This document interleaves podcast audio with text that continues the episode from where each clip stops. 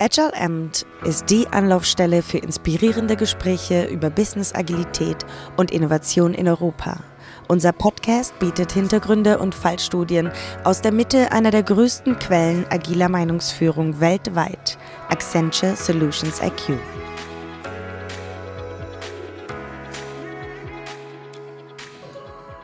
Ja, willkommen in einer weiteren Ausgabe von Agile Amt Dach. Ich bin Mareike Buckmann, HR Coach bei Vodafone Deutschland und heu heute euer Gastgeber. Und ich darf heute im Rahmen dieser Podcast-Serie mit Karl-Heinz Reitz sprechen ähm, zum Thema Erfolgsfaktoren für hochperformante Teams. Herzlich willkommen, Karl-Heinz. Vielen Dank, Mareike. Karl-Heinz, du bist äh, Global Director HR bei Computer Center und darüber hinaus Leiter der Fachgruppe Change Management im Bundesverband der Personalmanager. Ähm, wir kennen uns über eine Community und ich weiß, du hast jahrelange Erfahrung in der Organisationsentwicklung im Telco-Sektor und die Themen Organisationsentwicklung und Change Management sind dir ein Herzensthema, wenn ich das mal so sagen darf. Das nun, darfst das, ja, nun sind, ähm, nun sind das Thema agile Transformation und auch Teamzusammenarbeit, hochperformante Teams inzwischen ein Hauptthema in vielen Unternehmen, vielen Großkonzernen vor allen Dingen. Und meine erste Frage an dich ist, was sind hochperformante Teams und welche Rahmenbedingungen brauchen diese Teams? Ja, ich wünschte, ich hätte auch immer die direkte Antwort. Aber wie du sagst, das sind für mich Themen, die mich ähm, sehr beschäftigen und vermutlich hängt sogar von der Tagesform ab, wie ich dir die Antwort gebe. Ich ja. versuch's mal. Ja, ähm, hochperformante Teams. Was sind hochperformante Teams? Sind äh, Teams, die sich gegenseitig unterstützen ähm, in der Zielerreichung und äh, sich permanent neuen Herausforderungen stellen, sich mutig darauf stürzen und fürs Business und für den Kunden Werte generieren. Ich glaube, das ähm, würde ich morgen schon wieder anders definieren, aber erstmal, glaube ich, reicht das, um die Richtung zu zeigen, was aus meiner Sicht ein hochperformantes Team ist. Und ähm, danke, dass du direkt anfängst mit der Frage äh, zu den Rahmenbedingungen.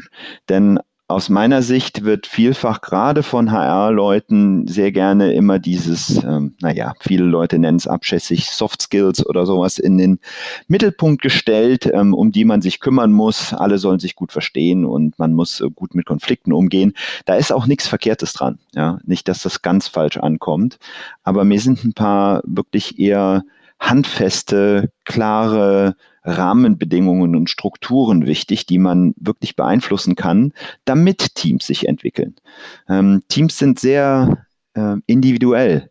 Äh, es gibt nicht die eine Lösung, was man machen muss, damit Teams gut, gut miteinander umgehen und stark performen, gut funktionieren, sondern äh, man muss mit viel Fingerspitzengefühl rangehen und schauen im Kontext, was ist denn wirklich nötig. Trotzdem gibt es ein paar Rahmenbedingungen, die ich glaube, die man beeinflussen sollte.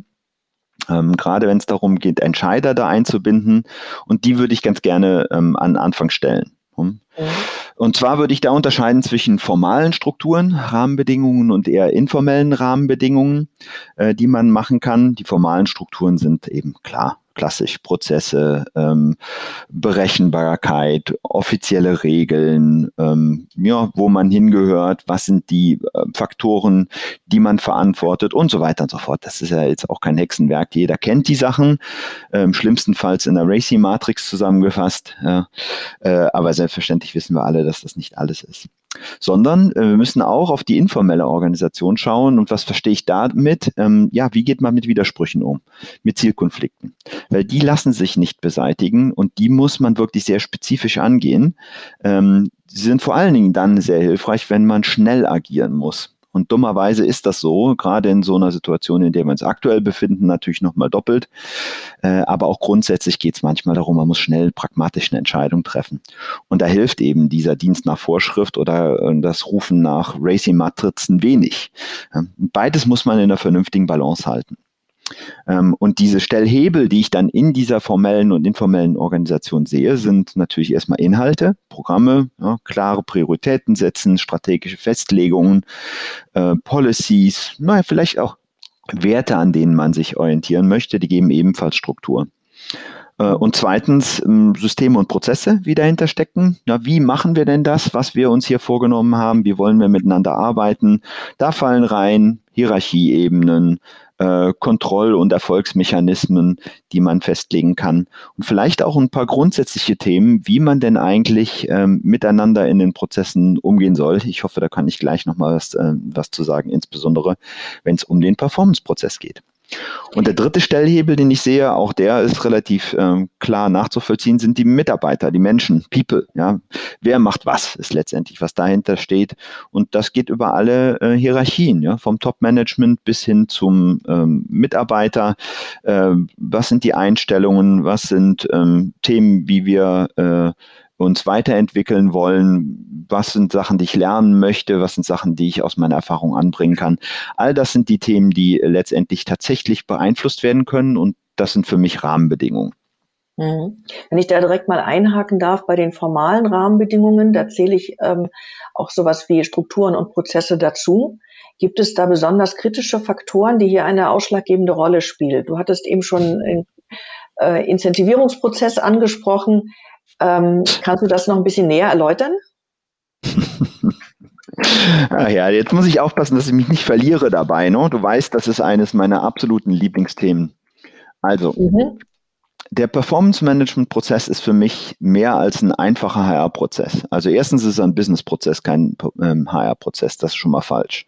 Und zweitens ähm, ist er aus meiner Sicht, wenn man den traditionellen Performance-Management-Prozess herannimmt, kontraproduktiv. Warum? Ähm, gehen wir erstmal darum, äh, darauf ein, wozu er eigentlich dienen soll. Aus meiner Sicht ist ein Performance-Management-Prozess dann ein guter Performance-Management-Prozess, wenn es erlaubt, auf die Prioritäten zu fokussieren. Man muss fokussieren. Es gibt immer mehr Arbeit, als äh, man bewältigen kann. Und dafür muss man klare Ausrichtungen und Strukturen geben. Auf was fokussieren wir uns? Jetzt will ich gar nicht so sehr darauf rumreiten, dass der traditionelle Performance-Management-Prozess jährlich ist, weil da würde jeder sofort, der klar denken kann, sagen, das ist natürlich völlig ähm, äh, aus der Praxis entfernt, damit kann ich nichts anfangen, sondern es muss kontinuierlich erfolgen. Dummerweise unterstützen die meisten Prozesse das nicht, sondern gerade wenn wir über agil denken ähm, und nicht nur flexibel meinen, sondern wirklich agil, dann geht es um einen kontinuierlichen Austausch zu schauen, wo stehen wir, was haben wir erreicht, was lernen wir auch über Retros und so weiter und so fort, was müssen wir anders machen, als auch die Rahmenbedingungen, die sich außerhalb dieses Teams ähm, verändern und konstant beobachtet werden müssen, wie, ähm, was welchen Einfluss hat das auf das, wie wir zusammenarbeiten und so weiter und so fort. Also eine Priorisierung, eine Fokussierung, die konstant passieren muss erster Unterschied und wichtige Rahmenbedingung beim Performance-Management-Prozess. Der zweite, der dann gleich mit reinschwingt, ist, na gut, wenn wir uns darauf priorisieren und fokussieren, was brauche ich denn, damit ich das gut machen kann? Und die Antwort muss von jedem Mitarbeiter und jedem Beteiligten konstant gegeben werden. Ja, und da gehört eine Entwicklungsplanung dazu. Ja, ich muss das und das lernen. Aber es geht natürlich weit darüber hinaus. Welche Ausstattung brauche ich? Was brauche ich an Ressourcen, wenn ich denn tatsächlich diese Priorisierung hier bedienen soll? Und auch das geht nur in einem konstanten Austausch mit dem Mitarbeiter und der Führungskraft, aber auch im Team und mit Stakeholdern. Ja, es ist also ein kontinuierlicher Dialog, der stattfinden muss. Und dabei darf man dummerweise auch das Arbeiten nicht äh, vergessen, damit man auch was liefert am Ende. Ja, wenn man sich nur in Meetings ähm, ähm, unterhält und auf PowerPoint irgendwelche Entscheidungen trifft, aber keine Leu äh, Dinge tatsächlich auf die Straße bringt, ist es ein Problem. Und der dritte Punkt, den hast du auch schon angesprochen, äh, geht es um die Incentivierung. Ähm, da sind für mich zwei Dinge wichtig. Ich glaube nicht an die extrinsische Motivierung über ähm, Boni. Äh, ich glaube, die sind sogar in manchen Fällen sehr stark kontraproduktiv, weil sie zu einer Individualisierung führen. Deshalb zwei Aspekte da drin. Der erste ist für mich, wir müssen stärker das kollektive Ziel ins Auge fassen. Äh, was heißt das? Wir haben ja über die Priorisierung und Fokussierung klar auf individueller Ebene hoffentlich ein bisschen Klarheit, aber wir dürfen das Projektziel nicht aus den Augen verlieren. Und das geht eben nur, wenn alle an einem Strang mitarbeiten. Das heißt, ich brauche diesen Fokus auf den gemeinsamen Erfolg. Mhm. Dummerweise ist das für manche zu abstrakt. Ne? Ich bin zwar schnell mit dieser Argumentation zu sagen, wenn du keinen Beitrag zu unserem Unternehmenserfolg leistest, dann sollten wir gefälligst eine andere Diskussion führen. Trotzdem geht es um die Übersetzung, ja, was heißt denn das für mich? Und die muss ebenfalls kontinuierlich erfolgen. Das ist erstmal dieser kollektive Anreiz, der drin sein muss. Und zweitens, dieser Austausch, der Das ist zweitens vom drittens, wenn ich jetzt weiter in meiner Struktur fahren darf. Spätestens jetzt habe ich jeden verloren, aber ich sage es trotzdem, was absolut wichtig ist, dass das Ding auf Augenhöhe passiert. Also dieses, ähm, ich sage euch, wo es lang geht, ähm, ähm, ist manchmal nötig, wenn es um schnelle Entscheidungen geht und ist nicht per se falsch, aber in aller Regel kann man davon ausgehen, dass die meisten Leute, die mitarbeiten, sich schon mit ihren Themen auskennen und da sollte man sich um Augenhöhe bemühen. Klar, am Ende braucht es eine klare Entscheidung, aber bitte eine bewusste Entscheidung auf Basis von Fakten, dass man sich ausgetauscht hat und ähm, einen klaren Blick darauf hat, was ist überhaupt möglich und was ist der Beitrag. Deshalb dieses, dieser Dialog auf Augenhöhe mit den Teams ähm, ist für mich ja, der entscheidende Faktor, der da reingehört. Raus aus, ich bin sozusagen der Papa, der oder die Mama, die da die Kinder erzieht, ähm, oder der Lehrer in der Schule, rein in, wir unterhalten uns auf Augenhöhe über die Prioritäten und du sagst mir, was du brauchst, damit du erfolgreich arbeiten kannst. Für mich mhm. der zentrale Aspekt für Performance Management und erfolgreiche Teams. Jetzt hast du eben gesagt, du glaubst nicht an extrinsische Motivation über Boni. Ähm, welche Aspekte motivieren Mitarbeiter für dich? Da gibt es äh, Bücher zu, ähm, ohne mich da zu verlieren. Ich glaube natürlich, dass jeder gerne drei Euro mehr verdient und auch gerne ein bisschen mehr. Immer. Immer. Es ist immer auch zu wenig, by the way. Und wenn ich sage, ich glaube nicht an die extrinsische Motivation, dann hat das natürlich eine Grenze. Wenn jemand unzufrieden ist mit der Bezahlung, dann ist das ein absolut zentraler, wichtiger Demotivationsfaktor. Deshalb mhm. muss man auch da äh, auf Augenhöhe schauen, was ist ein fairer Betrag, der äh, mich auch an dem Erfolg äh, beteiligt. So, den wollte ich gerade mal relativieren. Aber wenn ist man also schaut, eher ein was Hygienefaktor, ne? Ist also eher ein Hygienefaktor.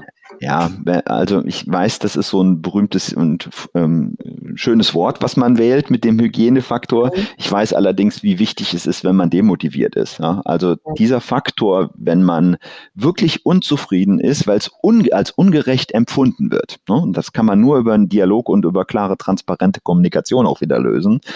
Dann ist es auch mit den anderen Motivationsfaktoren, zu denen ich gerne gleich komme, äh, nicht weit her, weil man dir nicht glaubt. Ja, es ist einfach so ungerecht ähm, und man fühlt sich dann so in diesem Schneckenhaus ähm, zu Hause, dass man die anderen Aspekte nicht wirklich nehmen kann. Deshalb tue ich mich schwer mit diesem Faktor Hygiene ähm, oder dem Begriff Hygienefaktor.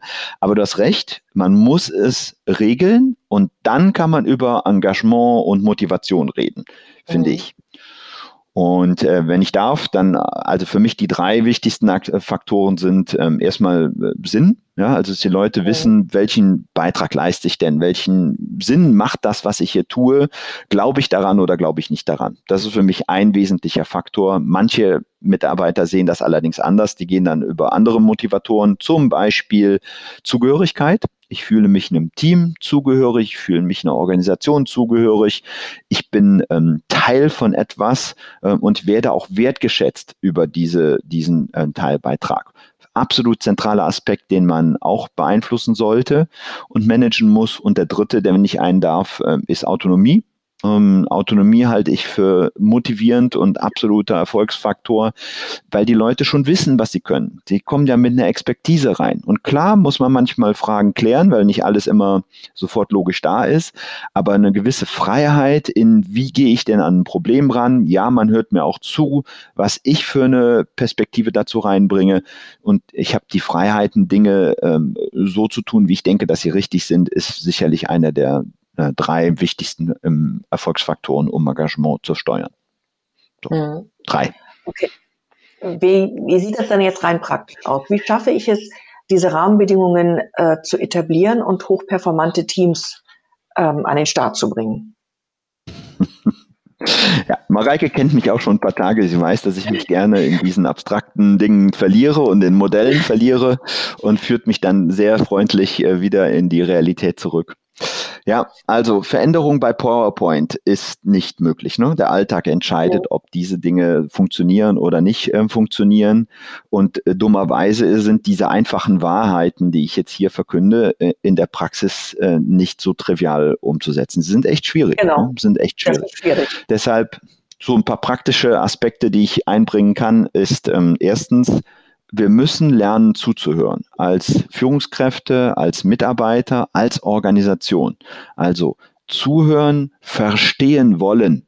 Verstehen wollen, was den Einzelnen beschäftigt, verstehen wollen, welche Probleme aus dem Weg geräumt werden und diese Dinge ernst zu nehmen. Und klar, da sind wir auch relativ schnell bei Temperature Checks und Surveys oder was auch immer, Sounding Boards. Das sind alles auch sehr vernünftige ähm, Methoden, um in eine Organisation reinzuhören. Das sollte man auch regelmäßig tun. Aber, und da kommt wieder das große Aber, man sollte es auf gar keinen Fall tun, wenn man nicht die Absicht hat, auch auf Basis dieses Feedbacks irgendwas zu verändern. Ja, also es gibt nichts Frustrierendes, als Leute permanent zu fragen, was denkst du denn, äh, wie geht's dir denn damit und sag mir doch mal auf einer Skala von eins bis zehn und so weiter und so fort. Und dann wird das erhoben und im besten Fall wird noch zurückgespiegelt, das ist rausgekommen, aber nichts passiert. Also es ist mit so einer praktischen Erfahrung, wir machen zu oft Surveys, ohne danach einen vernünftigen Follow-up zu machen und klar zu machen, danke für euer Feedback, das sind die Dinge, die wir jetzt anders machen. Das, das ist ein wesentlicher Aspekt. Ja. Ja, Mai, wir reden jetzt hier nicht über praktische Beispiele, wie sie bei Vodafone sind, selbstverständlich nicht. Ne? Da machen wir das alles richtig. Ähm, aber ich würde darauf hinweisen, kein Survey ohne, ohne klares Commitment, dass man auch eine Aktivität danach ähm, folgen lassen sollte. Das wäre so ein sehr, wirklich sehr praktisches Beispiel. Ähm, und wenn man weiter so ein bisschen bohrt und sagt, was ist denn so, so praktisch wichtig, was sind denn für Eigenschaften, die helfen beim Change Management? Ehrlich gesagt sollten wir Eigenkräfte fördern. Was heißt das? Ich muss es schaffen, eine angstfreie Organisation aufzubauen, wo man, wenn man Eigeninitiative zeigt, eben nicht bestraft wird, wenn irgendwas falsch läuft. Eine Fehlerkultur. Ja, und ich weiß, dass ich dann oft höre, ja, Fehlerkultur hin oder her, aber wir müssen ja äh, auch äh, auf Qualität achten. Es geht immer um eine Balance. Aber wenn Menschen Angst haben, Dinge anzusprechen, weil sie dann in Konflikt kommen oder eben eher einen auf den Dates erhalten, dann schaffe ich es nicht, wirklich Veränderungen nach vorne zu treiben. Und das müssen wir schaffen. Eine Umgebung, wo man vielleicht auch manchmal ein paar dumme Ideen äh, zeigen kann, äh, wo man ein paar Fehler machen kann, aber dann relativ schnell auch aufsteht und lernt aus diesen Sachen. Das ist für mich einer der absolut zentralen Aspekte, ähm, die nötig sind. Ein zweiter, wenn ich darf, ähm, dann darfst du wieder deine Frage stellen, auch in der Praxis. Ähm, ich habe auf meinem Rechner, um mich zu erinnern und andere zu erinnern, draufstehen, done is better than perfect. Ähm, wir verlieren uns zu gerne in Konzepten, Ideen, Hochqualität, die an uns immer als Anspruch gestellt wird und vermutlich auch richtig ist, diesen Anspruch zu haben. Aber wir müssen es schaffen, Sachen auf die Straße zu bringen. Wie oft reden wir nochmal über den was weiß ich, äh, dritten äh, Bullet Point auf der siebten äh, PowerPoint-Slide. Ich weiß es nicht, ähm, was bei euch da ähm, massiv der, der Aspekte ist, aber bei mir ist es definitiv der Fall, dass wir uns zu oft über Details unterhalten, statt einfach mal auszuprobieren und die Dinge auf eine Straße zu bringen, zu sehen, funktioniert es, funktioniert es nicht und dann zu optimieren, sondern wir versuchen zu sehr im Konzept perfekt zu sein, sodass wir die Geschwindigkeit äh, rausnehmen. Auch das ist kein kein guter Aspekt ähm, in einem Äh, hm. Jetzt hast du eben angesprochen, es braucht eine Kultur, ähm, wo die Mitarbeiter angstfrei agieren können, eine, eine mhm. hohe Fehlerkultur, eine gute Fehlerkultur. Klingt mhm. für mich danach, dass es auch eine ziemliche Anforderung an Führung und Leadership daraus erwächst, äh, da was anderes zu machen und diese, mhm. diese Fehlerkultur zu fördern. Was sind aus deiner Sicht, mhm. also was sind Anforderungen an die Führungskräfte in dem Zusammenhang? Ja, ja, absolut. Ähm, das ist so. Die Führungskräfte repräsentieren das Unternehmen und das ist die Erfahrung, die Mitarbeiter ähm, tagtäglich machen. In den Teams mit ihren ähm, Kollegen natürlich, ähm, in Projektmanagement natürlich mit dem Projektmanager oder eben in der Linie mit der Führungskraft. Ähm, und da ist der Haupthebel, um Veränderungen tatsächlich in der Organisation zu etablieren. Denn zentral und direktiv ähm, durchs Top-Management ist eine Sache, ähm, dezentral erlebt in der wirklich konkreten Situation tagtäglich ist, eine andere. Und beides muss man versuchen hinzukriegen. Und bevor ich jetzt an diese großen Anforderungen wieder rangehe, was für eine Führungskraft wichtig ist, möchte ich zwei Dinge sagen. Nämlich erstens, unsere Ambition ist immer höher als unsere äh, Möglichkeit in der Realität, dieser Ambition gerecht zu werden. Bitte an alle, nicht nur Führungskräfte, verzweifelt daran nicht. Das ist, ähm, nehmt es als, ähm, als Motivationsaspekt bitte, ähm, äh, aber schraubt nicht eure Erwartungen an euch selbst oder an andere zu sehr runter, dass wir diese Ambition verlieren. Erster Punkt. Und der zweite ist, es ist immer ein, ähm, eine Balance zu finden in den Punkten, die ich jetzt gleich mache. Äh, Ambiguitätstoleranz und Resilienz, also eine Möglichkeit, mit diesen unterschiedlichen Anforderungen umzugehen, ist einer der zentralen Eigenschaften und dafür müssen wir uns selbst stärken. Ja, wir müssen unsere Batterien regelmäßig aufladen mit Dingen, die wir gerne tun, äh, ein bisschen Ruhepausen einlegen und mal reflektieren über das, was, was wir tun und vielleicht auch ein bisschen verzeihen, damit uns selbst und anderen umgehen. So, das vorausgeschickt. Aber reingehend in, weil du gefragt hast, was sind so Anforderungen an eine Führungskraft äh, in so einer Situation? Äh, aus meiner Sicht sind das zwei. Wenn man sie reduzieren möchte, wirklich in ihrer Komplexität, sind es zwei Sachen. Eine Führungskraft muss beides tun. Einerseits Orientierung, Struktur, Sicherheit geben und gleichzeitig immer wieder nach vorne streben, was können wir besser machen. Nie mit dem Erreichten zufrieden zu sein. Und das ist, wie du schon raushörst, ähm, das bedingt sich gegenseitig beziehungsweise behindert sich gegenseitig. Es geht also darum, eine Balance zu schaffen zwischen dem, äh, was ich Disturbing nenne, also immer wieder nach Neuem suchen und gleichzeitig eine Sicherheit, eine Orientierung, eine Stabilität geben, weil äh, es gibt keine Veränderung ohne Stabilität. Hört sich auf den ersten Blick ähm, ein bisschen äh, unvereinbar an, ist es aber gar nicht. Was meine ich mit Stabilität? Ich meine, ich muss einen Blick haben nach vorne und sagen können, das ist der Grund, warum wir das tun. Da wollen wir hin. Also so klassisch ist das ein Attractor, also eine Vision. Einen Blick nach vorne zu haben, in die Richtung wollen wir geben und hier ist der Grund, warum wir das tun, äh, tun wollen. Und der zweite strukturgebende Faktor, den habe ich eben schon erwähnt, äh, ist eben die Sicherheit zu geben, Rollen klar zu machen, Aufgaben zu definieren, diesen sicheren Raum zu geben, auch mal Fehler machen zu können. Das ist so diese Komponente, was kann eine Führungskraft tun, gerade im Change, ähm, um Orientierung, Sicherheit, Struktur zu geben. Und der zweite, dem gegenspielende Faktor, ist eben nie mit dem zufrieden zu sein, was man schon hat. Ja, also permanent danach zu suchen, was können wir noch besser machen. Edge and Tension nennt das Deborah Rowland, die finde ich ja immer besonders äh, gut und geeignet, um Change äh, nach vorne zu treiben, aber das eben in einer Art und Weise, dass es eben nicht verletzend ist oder Bullying, wie sie das nennt, ja, dass man die Leute ständig nervt, sondern das Ganze kontrolliert macht, ähm, auch Krisen und Konflikte positiv nutzt, um eine Lösung zu finden, statt, ähm, statt das zu verhindern und äh, totzuschweigen. Ja, das ist auch so ein, so ein Aspekt, ähm, der manchmal ein bisschen mitschwingt, weil man Angst hat ähm, vor, vor Konfrontation. Und mhm. das Ganze funktioniert nur, diese Veränderung, dann bin ich fertig. Äh, also wenn man diesen Raum gibt für Veränderung. Also zu glauben, ich muss nur ein bisschen Druck ausüben in einem übervollen System, dann wird das schon, führt unweigerlich genau zu dieser Angstmentalität und Cover Your Ass. Ich hoffe, das darf ich sagen im, im Blog, ja. ja. Also man sucht im Grunde genommen nach Entschuldigung, warum etwas nicht funktioniert.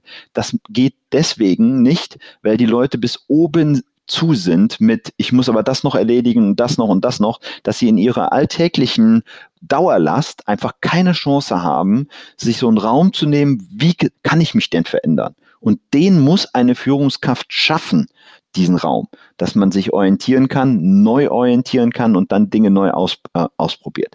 Das sind für mich so diese zwei beziehungsweise vier, wer zugehört hat, vier Faktoren, die auf eine Führungskraft zukommen, gerade bei Veränderung ich glaube, mit dem letzten Punkt hast du einen extrem wichtigen Punkt angesprochen, weil wenn ich schon ähm, als Führungskraft muss ich ja äh, die, die Orientierung geben, dass es okay ist, auch mal das Daily Business zur Seite zu lassen und mich jetzt um die Veränderung zu kümmern. Sprich, was Neues auszuprobieren, vielleicht sogar Fehler zu machen. Kann ich aber nicht, wenn ich nicht diesen Raum habe, wenn ich gar nicht die Zeit dafür habe, weil das Daily Business einfach viel, viel wichtiger ist. Jetzt, jetzt hast du gesagt, dass, dass Angstfreiheit ähm, die, die Resilienz halt auch ein wichtiges Thema ist. Jetzt leben wir ja im Moment in sehr, sehr dynamischen Zeiten mit äh, Covid-19 ähm, verändert sich auch die Realität in vielen Unternehmen mit zunehmendem Homeoffice, aber auch der Anforderung, mit geänderten Auftragslagen umzugehen. Ähm, hast du da eine Empfehlung? Wie gehen wir da mit den, für die Teams, wie gehen sie damit um? Wie sollten sie damit umgehen in diesen doch sehr dynamischen und unsicheren Zeiten? Ja gut, gerade ist wirklich eine massive Krisensituation, die wir alle so noch nicht kennengelernt haben. Ich weiß nicht, inwiefern da wirklich diese ähm, Rezepte helfen. Ich glaube, dass es eine chaotische Situation ist gerade und ähm, das Beste, was man wirklich tun kann in so einer, ähm, äh, in so einer chaotischen Situation, ist auf Sicht fahren. Ähm, ich weiß, das hört sich auch wieder wie so eine Plattitüde an, ja. Aber wenn, wenn man auf Sicht fährt, das heißt, ich muss mir permanent angucken, was passiert gerade, wo kann ich helfen, wo kann ich was tun, ähm, dann brauche ich als Entscheidungsgremium, wo zu Recht die Mitarbeiter erwarten, dass solche ähm, auf Sichtfahren gesteuert wird, ähm, brauche ich diese Austauschplattform. Ja, also ich muss mit den Kollegen, die mit mir zusammen dann auf Sicht fahren und Entscheidungen treffen, äh, muss ich es schaffen, äh, in einem offenen, transparenten Austausch zu stehen und zwar regelmäßig hochzufahren. Du weißt, du hast mich ja einleitend auch so vorgestellt, ich bin ja äh, nicht nur HR-Leiter ähm, äh, bei Computer Center, sondern eben auch Geschäftsführer. Und was wir in der Vergangenheit gemacht haben als Geschäftsführer Gremium war, alle sechs bis acht Wochen hatten wir einen Tag, den wir uns rausgegriffen haben. Das hat sich in dieser äh, Covid-Phase jetzt, in der wir stecken, in der Krisensituation, einfach von heute auf morgen verändert. Wir haben dreimal die Woche 90 Minuten, ja. äh, jeden Morgen, äh, dreimal die Woche, nicht jeden Morgen, äh, kommen wir zusammen, ähm, haben eine Projekt-Taskforce aufgestellt, die uns zu diesen wichtigen Punkten führt, die uns ein Update gibt, was passiert in der Organisation und eben dann auch Entscheidungen vorbereiten möchte. Ähm, äh, das tun wir regelmäßig. Also für mich, wenn du fragst, was ist das Learning, was kann man tun, du brauchst eine sehr enge Abstimmung und du brauchst eine sehr, ähm, äh, sehr vertrauensvolle Umgebung, in der du als Entscheider äh, dich austauschen kannst. Hm. Das hört sich für mich so an, als wenn ihr reaktionsfreudiger, aber auch damit auch agiler geworden seid, oder? Ich tue mich schwer mit diesem Begriff, weil äh, letztendlich agil ja, ähm, glaube ich, für Experten wie dich und ich zähle mich jetzt auch mal dazu, was ganz anderes bedeutet. Ne? Da gehen sehr viele mehr Methoden rein. Mhm. Wie arbeitet man zusammen? Da passen so ein, ein, paar Sachen wie Sprints und Retros und hast du nicht gesehen. Das ist ja das, was man, ehrlich gesagt, wenn man sich ein bisschen auskennt, so unter agilem Arbeiten äh, versteht. Mhm. Nichts dergleichen tue ich mit meinen Kollegen. Ja? Also die okay. Methodik ist eher hinten angestellt. Wir sind ähm, tatsächlich eher äh, ähm, diese, dieses enge auf Sicht fahren und vertrauensvolle Arbeiten, das ist das, was ähm, uns jetzt im Augenblick in so einer Krisenzeit ähm, auszeichnet. Ja, deshalb ähm, ist es mehr das, ne, diesen Raum schaffen, wo man zusammenkommt, als äh, die Methoden des agilen Arbeitens wirklich zu etablieren. Da würde ich so eine Krisensituation ehrlich gesagt nicht empfehlen. Also da ist der Druck zu hoch. Mhm. Das würde ich vielleicht eher vorbereiteter, äh, mit ein bisschen mehr durchdachten Situationen empfehlen, das auszuprobieren und ähm, einzuführen. Wir kommen jetzt langsam schon zum Ende unseres, äh, unserer Podcast-Aufnahme. Gibt es noch ein, ein Learning, was du unseren Hörern mitgeben möchtest? Ein wichtiges Statement, wo du sagst, das ist mir besonders wichtig in dem, in dem ganzen Thema um hochperformante Teams. Schwierig jetzt fast äh, eine halbe Stunde oder sowas in einen Satz zu passen. Ne? Ähm, ich würde sagen, traut euch was zu. Ähm, es ist extrem wichtig, mutig zu sein in so einer, so einer Situation. Ich würde dringend empfehlen, es gibt keine einfachen Arbe äh, Antworten, aber dann, wenn ihr eine Antwort habt, dann setzt sie um. Äh, nicht lange rumlamentieren, sondern Orientierung geben und klassisch ähm, nach vorne äh, die Dinge treiben und äh, dann eine vernünftige Balance zu finden äh, zwischen Best Practice und Erfahrungen und, ähm, und dem Kontext, in dem ihr euch befindet. Karl-Heinz, ich danke dir ganz herzlich für dieses Gespräch und ähm, ich freue mich schon, wenn wir uns die Zeiten es wieder ermöglichen, dass wir uns mal wieder persönlich sehen können. ja, Im Moment ist es ja alles nur virtuell. Gut, also vielen, vielen Dank für das Gespräch. Sehr gerne. Und äh, ja, an alle Hörer vielen Dank, dass du dir diese Ausgabe von HL Amt angehört hast. Und äh, wenn du etwas Neues gelernt hast, würden wir uns freuen, wenn du einem Freund, Mitarbeiter oder einem Kunden von diesem Podcast erzählst. Danke, dass Sie Agile Amt auf Deutsch gehört haben. Weitere inspirierende Gespräche und Talks finden Sie auf unserer Website de.solutionsiq.com. Bis zum nächsten Mal.